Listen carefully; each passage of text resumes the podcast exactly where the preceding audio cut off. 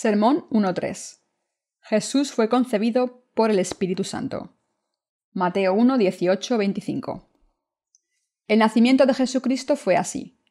Estando desposada María, su madre, con José, antes que se juntasen, se halló que había concebido del Espíritu Santo. José, su marido, como era justo y no quería infamarla, quiso dejarla secretamente.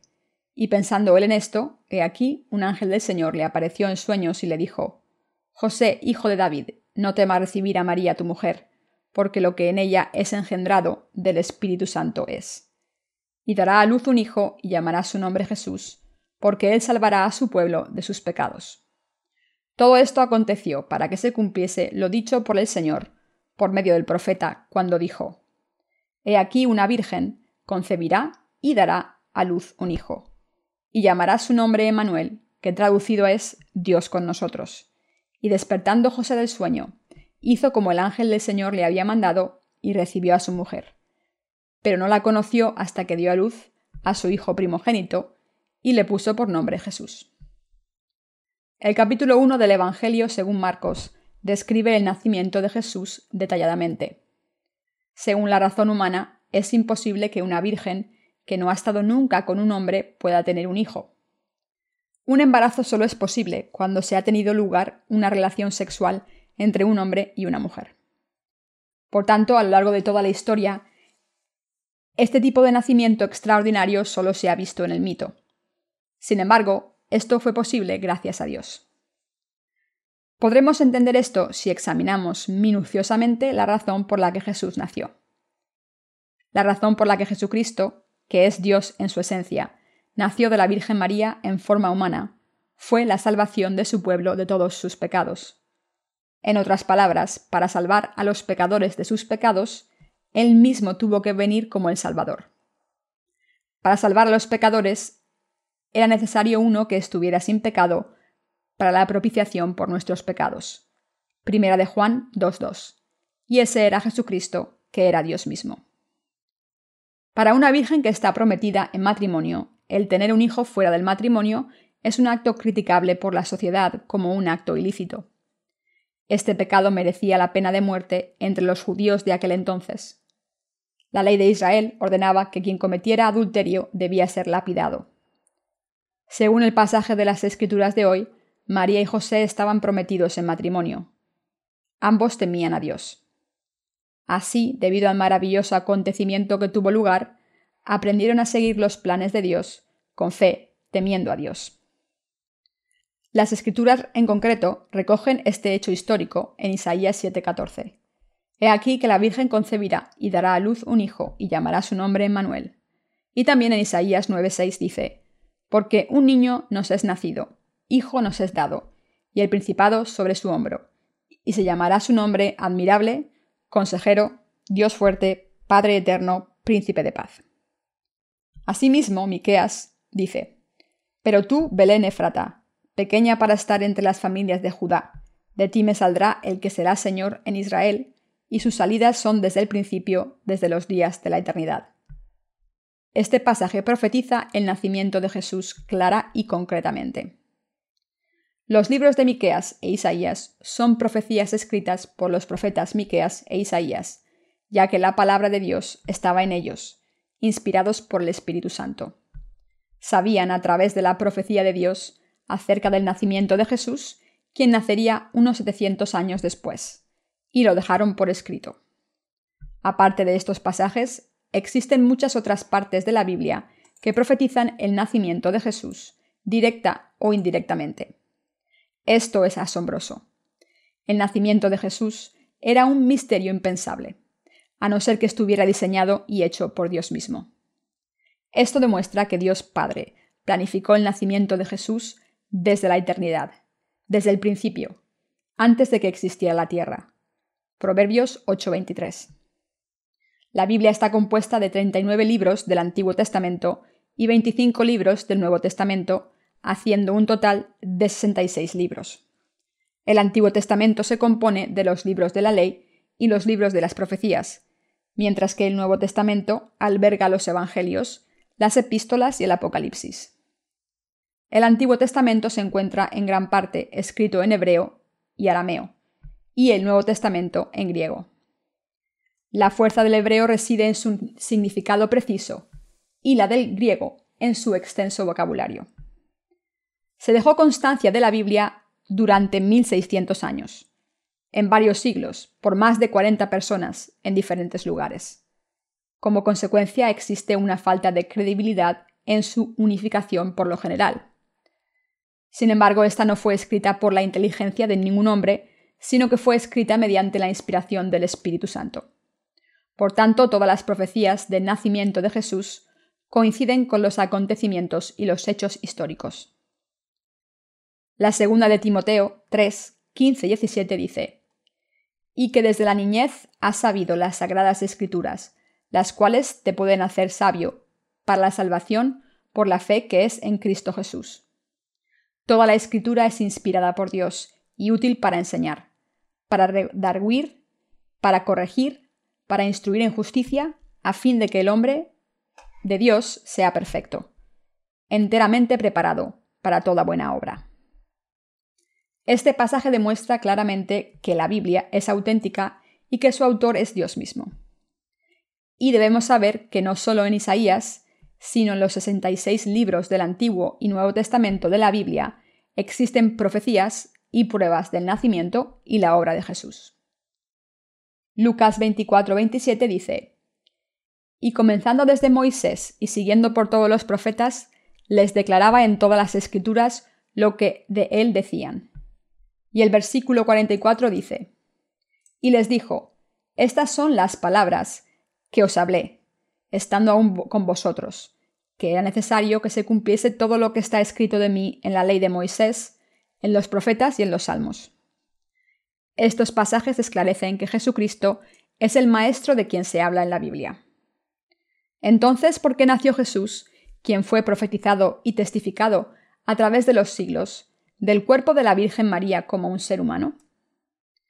En el nombre Jesús, la intención y el significado de su nacimiento quedan claramente reflejados. Del mismo modo en que damos significado a los nombres cuando nombramos las cosas, Jesús significa el que salvará a su pueblo de los pecados. El hecho de que recibiera el nombre de Jesús de entre todos los nombres es una señal que muestra el propósito de su nacimiento. El Creador Todopoderoso vino a este mundo en una forma humilde humana. Esto demuestra la asombrosa gracia que Él tiene para nosotros. La razón por la que Jesús vino como un ser humano es porque Él nos quiere muchísimo. Juan 3:16 dice, Porque de tal manera amó Dios al mundo, que ha dado a su Hijo unigénito, para que todo aquel que en él cree no se pierda, mas tenga vida eterna. Lo que este pasaje nos quiere decir es que cualquiera que crea en Dios puede entrar en el cielo. No habría nadie en este mundo que sacrificase a su hijo por un criminal.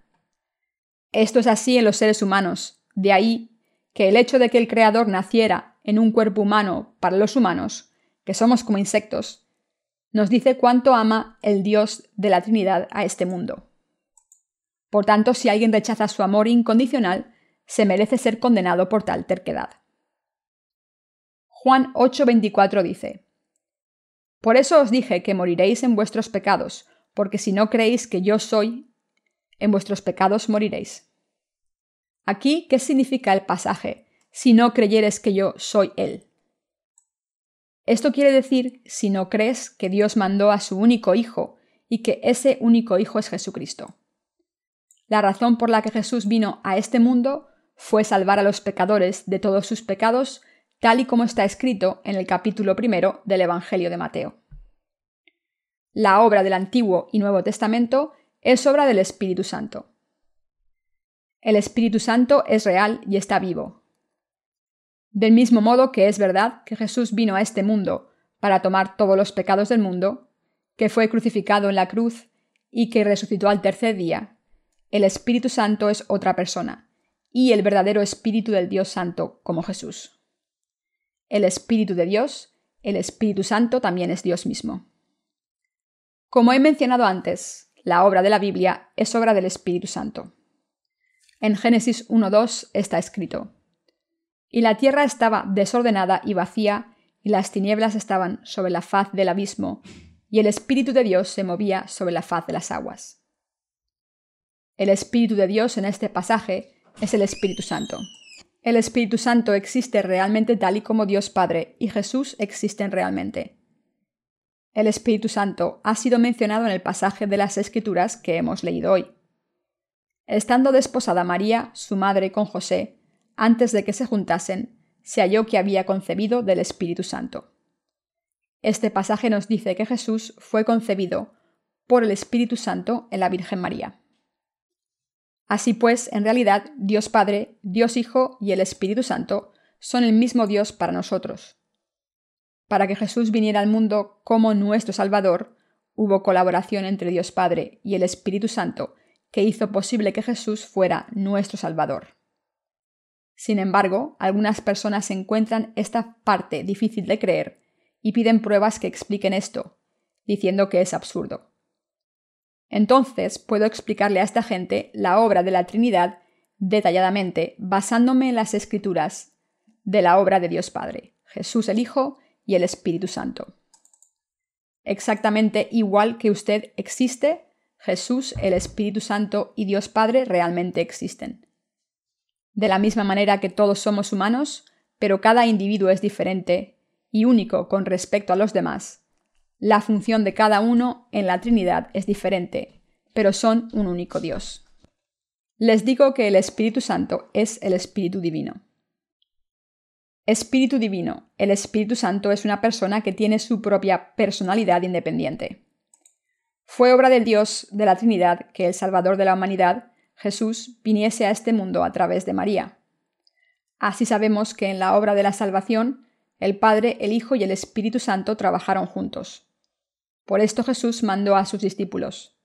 Por tanto, id y haced discípulos a todas las naciones, bautizándolos en el nombre del Padre y del Hijo y del Espíritu Santo.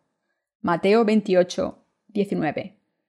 En el momento antes de ascender a los cielos la obra de Dios que creó el universo y todas las obras de Dios no las hace Dios Padre solo o su Hijo Jesucristo, sino que las hacen Dios Padre, Jesús el Hijo y el Espíritu Santo juntos al tomar decisiones sobre las obras y llevarlas a cabo.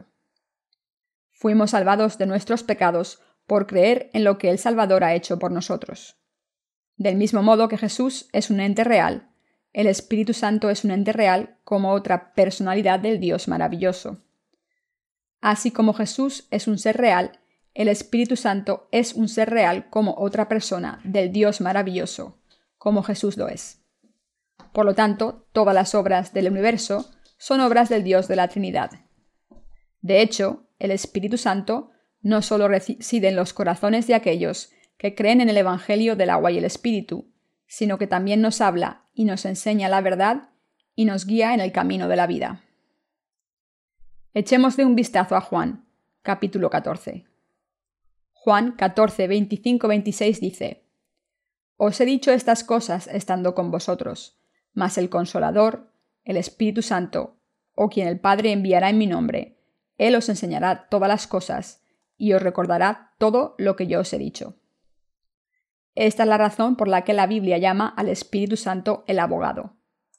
El Espíritu Santo que el Padre enviará os lo enseñará todo, y os traerá a la memoria todo lo que yo os he dicho.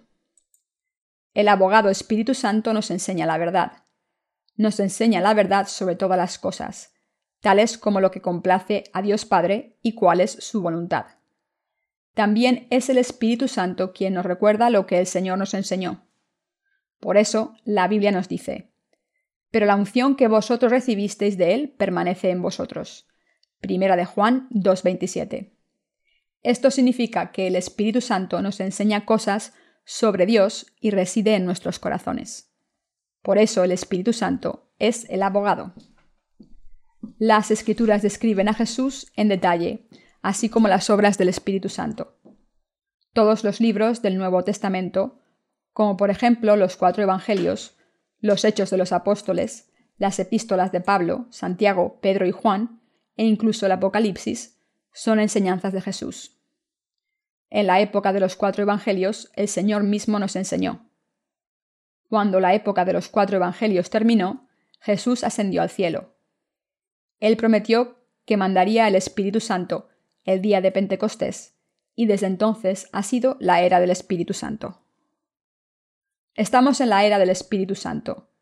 Esta época en la que usted y yo vivimos es la época en la que el Espíritu Santo obra. Esta época en la que usted y yo vivimos es la época del Espíritu Santo, y Él mismo reside en nosotros y nos hace difundir el Evangelio. Y Él nos ayuda a entender la verdad, reprocha nuestros pecados, nos guía a seguir la voluntad de Dios y nos proporciona aquello que nos falta. También nos ayuda a darnos cuenta de lo que está mal y nos recuerda la palabra de Dios. El Evangelio del agua y el Espíritu es el Evangelio del Espíritu Santo. Esto quiere decir que el Espíritu Santo obra con el Evangelio del agua y el Espíritu. ¿Por qué hace el trabajo el Espíritu Santo? Porque esta es la época del Espíritu Santo. Jesucristo nació en este mundo, tomó nuestros pecados sobre sí mismo mediante su bautismo, fue juzgado, ascendió al cielo y volverá algún día. Hasta que vuelva Jesús, el Espíritu Santo obra junto con la palabra escrita. El Espíritu Santo es el Dios que obra a través de la palabra de Dios. Cuando María aceptó el mensaje de Dios, el Espíritu Santo obró para tener al niño Jesús. El Espíritu Santo aportó la habilidad que hizo posible que el niño Jesús naciera, porque María, que escuchó las palabras de Dios, aceptó su mensaje diciendo, He aquí la esclava del Señor, hágase en mí según tu palabra. Así el Espíritu Santo obra a través de lo que fue profetizado. Mateo 1, 22, 23 dice, Todo esto aconteció para que se cumpliese lo dicho por el Señor por medio del profeta, cuando dijo, He aquí una virgen concebirá y dará a luz un hijo, y llamará su nombre Emmanuel, que traducido es Dios con nosotros. Debemos saber que el Espíritu Santo obra por aquellos que creen en la palabra escrita de Dios. En Lucas, la Biblia nos dice que el ángel Gabriel, que se apareció a Isabel, también se le apareció a María y le dijo, Bendita tú eres entre todas las mujeres, darás a luz a un hijo que será grande con un hijo que será grande se refería al Salvador. Entonces María tuvo miedo y le preguntó ¿Cómo podrá ser esto? Pues yo no conozco varón. Gabriel le dijo Y he aquí tu parienta Elizabeth, ella también ha concebido hijo en su vejez, y este es el sexto mes para ella, la que llamaban estéril. Entonces María aceptó las palabras de Dios que el ángel había dicho, y le dijo He aquí la sierva del Señor hágase conmigo conforme a tu palabra. Y el ángel se fue de su presencia. El ángel se marchó y entonces Jesús nació de ella. Este es un buen ejemplo de cómo obra el Espíritu Santo. En esta era, el Espíritu Santo sigue en el mundo obrando nuestros corazones. ¿Cómo obra el Espíritu Santo? Si creemos en la palabra escrita de Dios, el Espíritu Santo obra a través de la palabra de Dios, cuando difundimos el Evangelio a aquellos que todavía no han aceptado a Jesús, es el Espíritu Santo quien obra en ellos. Cuando usted y yo difundimos el Evangelio y la palabra de Dios, el Espíritu Santo que está en nosotros obra en aquellos que todavía no han nacido de nuevo. Cuando el Evangelio ha sido difundido, el Espíritu Santo obra en ellos, ayudándoles a entender el Evangelio. Cuando la gente lo escucha y piensa en el Evangelio, el Espíritu Santo les enseña el significado de la palabra de Dios y obra en ellos para ayudarles a entender el Evangelio. Consecuentemente, la gente recibe la remisión de los pecados. Ya que Dios nos da el conocimiento mediante su palabra, el Espíritu Santo obra a través de lo que está escrito en las Escrituras. Nuestra salvación fue ideada por Dios en Jesucristo antes de la creación, y Jesucristo el Hijo vino a este mundo y llevó a cabo nuestra salvación a través del agua de su bautismo y su sangre. Y el Espíritu Santo aseguró la redención que hemos recibido y que fue ideada por Dios Padre y ejecutada por el Hijo. El Espíritu Santo, como el abogado, nos ayuda a tener una gran fe diciendo, Estás creyendo correctamente, cree así, es lo correcto. Así, el Espíritu Santo es el abogado y el maestro de cada uno de nosotros. Por eso, la época del Espíritu Santo es la época del Nuevo Testamento, y la época del Nuevo Testamento es la época del Espíritu Santo. Por tanto, debemos saber que estamos viviendo en la época del Espíritu Santo. Es cierto que María concibió un hijo por obra del Espíritu Santo al aceptar la palabra de Dios que Él le dio y por obra del Espíritu Santo el niño Jesús nació en este mundo. Damos gracias a nuestro Dios que nos dio la salvación. La obra del Espíritu Santo nos permite ser salvados. El haber sido concebido por el Espíritu Santo quiere decir que la salvación viene de Dios. No viene de un gran fundador de una religión, sino que es obra de Dios Padre, el Hijo y el Espíritu Santo para hacernos sus hijos. Así es como fuimos salvados de nuestros pecados y recibimos la remisión de los pecados. Así es como el hecho de que fuéramos salvados es obra del Espíritu Santo. Y es así como estamos agradecidos. Por norma general, conocemos a Jesús bastante bien, pero no sabemos mucho del Espíritu Santo. Sin embargo, en realidad, es el Espíritu Santo quien reside en nosotros. Así como se dice que Jesús está en el Espíritu Santo y el Espíritu Santo en Jesucristo, el Hijo en el Padre y el Padre en el Hijo, fue Jesús quien limpió todos nuestros pecados antes de ascender al cielo, y ahora es el Espíritu Santo quien reside en nosotros por nuestra fe. Jesucristo de verdad vino a este mundo, perdonó todos nuestros pecados, los suyos y los míos, y ascendió. Y ahora tenemos la fe que cree en Jesucristo y en la palabra de Dios, y el Espíritu Santo reside en nuestros corazones usted y yo estamos bajo el control del Espíritu Santo.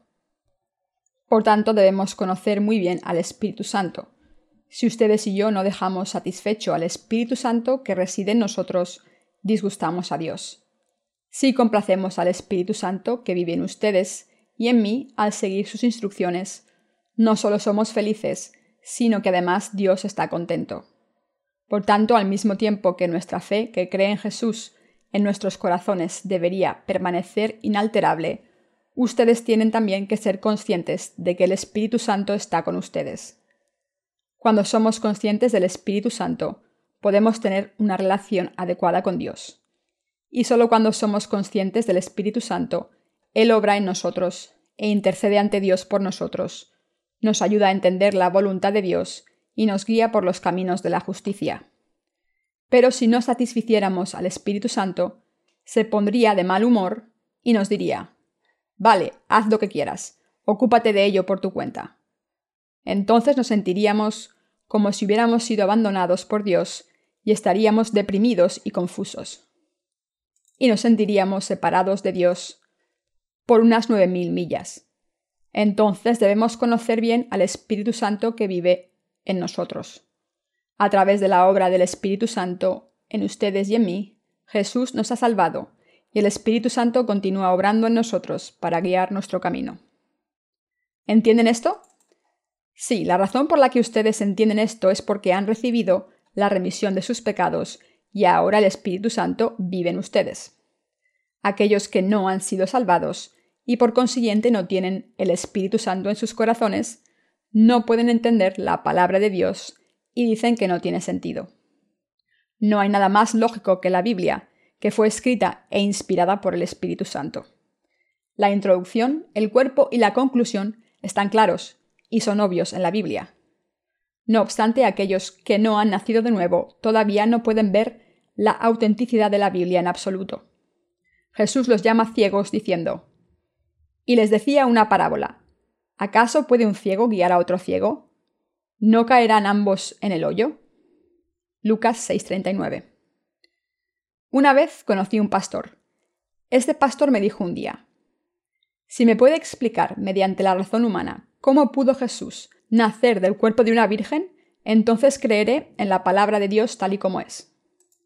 Este pastor tenía este tipo de fe, como muchos otros teólogos. Me quedé consternado al oírle decir esto que creería en Jesús si le pudiera explicar cómo una virgen que no conoce varón pudo tener un hijo. Entonces le pregunté, ¿Eres un pastor? Sí, soy pastor y además soy el director de una asociación de estudiantes cristianos en una universidad. ¿Director? ¿Cuál es la función de un director? La función es ayudar a los estudiantes a entender el cristianismo para que tengan fe. Como director, ¿no cree usted en el nacimiento de Jesús? ¿No cree que Jesús fue concebido por el Espíritu Santo en la Virgen María, que nació en este mundo y que nos salvó de los pecados? No, no lo creo. Entonces, en primer lugar, debería avergonzarse de sí mismo. En segundo lugar, no puede hacerse llamar pastor que guía a sus ovejas. Usted es simplemente un pastor profesional que ejerce para ganarse la vida. También dijo que una gallina puede poner huevos sin fertilizar, pero tener un hijo sin conocer varón es imposible. Yo le dije, por eso digo que usted no puede ser un pastor auténtico, sino que hace este trabajo para ganarse la vida. ¿Cómo puede guiar a los estudiantes hacia Jesús si ni siquiera entiende ni tiene fe en esto? Debería dejar la organización cristiana de estudiantes que dirige. No los puede guiar hacia Jesús. Está arruinando sus almas. Es lamentable que alguien que se hace llamar pastor no entienda el nacimiento de Jesús por obra del Espíritu Santo. A decir verdad, si el Espíritu Santo no vive en ti, es imposible entender el nacimiento de Jesús tal y como está escrito en la Biblia. ¿Cómo entienden ustedes el nacimiento de Jesús? Existe una cosa llamada inseminación artificial hoy en día. Sin embargo, esta requiere esperma y un óvulo para la concepción. Entonces, ¿cómo pudo ser posible que naciera con tan solo uno de ellos? No obstante, el nacimiento de Jesús fue posible porque fue obra de Dios. El acontecimiento del nacimiento del niño Jesús de la Virgen María por obra del Espíritu Santo fue profetizado unos 700 años antes de que Jesús naciera. ¿Por qué se escribió el pasaje en Isaías? He aquí una virgen concebirá y dará a luz un hijo y llamará su nombre Emmanuel. Cuando Dios nos quiere hacer saber su asombroso plan para nosotros, normalmente lo revela a través de un acontecimiento especial que no es posible mediante la fuerza humana. Hubo una vez en que Israel fue tomado por sus enemigos y todo el pueblo de Israel fue hecho prisionero. Fue imposible recuperar este país de los enemigos. Sin embargo, Dios prometió que este país sería restaurado en 70 años. Nadie creyó, pero el milagro ocurrió en manos de Dios. Igualmente el asombroso milagro profetizado por el profeta Isaías. He aquí que la Virgen grávida da a luz y le llama Emmanuel. Ocurrió realmente. Es imposible desde la razón humana, pero Dios había prometido que obraría este milagro, y él realmente lo hizo. ¿Cómo obra Dios para salvarnos a ustedes y a mí? Del mismo modo que mandó a sus profetas para profetizar, Él todavía manda a sus siervos, los ángeles, para entregar sus mensajes y salva a cualquiera que crea en los mensajes. Por tanto, la salvación para ustedes y para mí es la obra del Espíritu Santo. A través de las obras del Dios de la Trinidad, Dios Padre, Jesús el Hijo y el Espíritu Santo, hemos sido salvados. Incluso ahora Dios manda al Espíritu Santo a cualquiera que acepta su palabra y lo hace hijo de Dios. Cuando fuimos salvados, ¿fuimos salvados o recibimos el Espíritu Santo porque alguien gritó ¿Recibe el fuego o recibe el Espíritu Santo? No. El Espíritu Santo obra siempre a través de la palabra escrita. Ya leamos la palabra nosotros mismos o la predique alguien, si creemos en la palabra, el Espíritu Santo obra en nosotros para ayudarnos a entender la palabra y darnos seguridad. Así el Espíritu Santo cumple la palabra en nosotros, tal cual está escrita. Por eso Dios da el Espíritu Santo como un regalo a aquellos que creen en la palabra. Ustedes y yo recibimos una asombrosa salvación por obra del Espíritu Santo. Aquí que la Virgen María concibiera al niño Jesús por su fe en la palabra, y que ustedes y yo seamos salvados por creer en el Evangelio del agua y el Espíritu, es el mismo principio. Si crees en la palabra de Dios, recibes la remisión de tus pecados, y entonces te conviertes en un hijo de Dios. Cuando te conviertes en hijo de Dios, el Espíritu Santo vive en ti. Jesucristo es el Hijo de Dios, que vino por obra del Espíritu Santo. Jesús, el Hijo de Dios, estaba sin pecado. Él obra en nosotros, del mismo modo en que está escrito el pasaje de hoy. Cuando María aceptó el mensaje de los ángeles, la palabra se convirtió en carne y nació el niño Jesús. Así obra la palabra. Así es como Jesús se convirtió en nuestro Salvador. Al decir obra del Espíritu Santo, podemos pensar que el Espíritu Santo se apareció a María y le dijo, Obraré a través de ti a partir de ahora. E hizo una especie de magia. Eso no es lo que pasó. Así no fue como Dios obró. Cuando Dios manda su palabra, si aceptamos su palabra. El Espíritu Santo obra en nosotros junto con la palabra de Dios y como consecuencia la palabra se cumple en nosotros al haber creído. El mismo principio se puede aplicar al nacimiento de Jesús y ser nacido de nuevo. Así es como ocurrió cuando ustedes recibieron la remisión de sus pecados. Así ocurrió cuando yo nací de nuevo. Cuando aceptamos y creemos en la palabra de Dios, nuestros pecados son perdonados realmente y el Espíritu Santo nos lo asegura. Así es como Jesús y el Espíritu Santo obran. ¿No es asombroso? María aceptó la palabra de Dios y el niño Jesús nació. ¿Qué ocurrió cuando ustedes y yo aceptamos la palabra de Dios a través del bautismo de Jesús y la sangre derramada en la cruz? ¿Nacieron sus almas de nuevo convirtiéndose los justos o no? Sí, nacieron de nuevo. ¿Estaba el Espíritu Santo en Jesús o no? Sí, estaba en Jesús. El Espíritu Santo estuvo en Jesús desde su nacimiento. ¿Está el Espíritu Santo en nosotros que hemos sido nacidos de nuevo del agua y del Espíritu? Sí, lo está. Es el mismo milagro, es la misma palabra.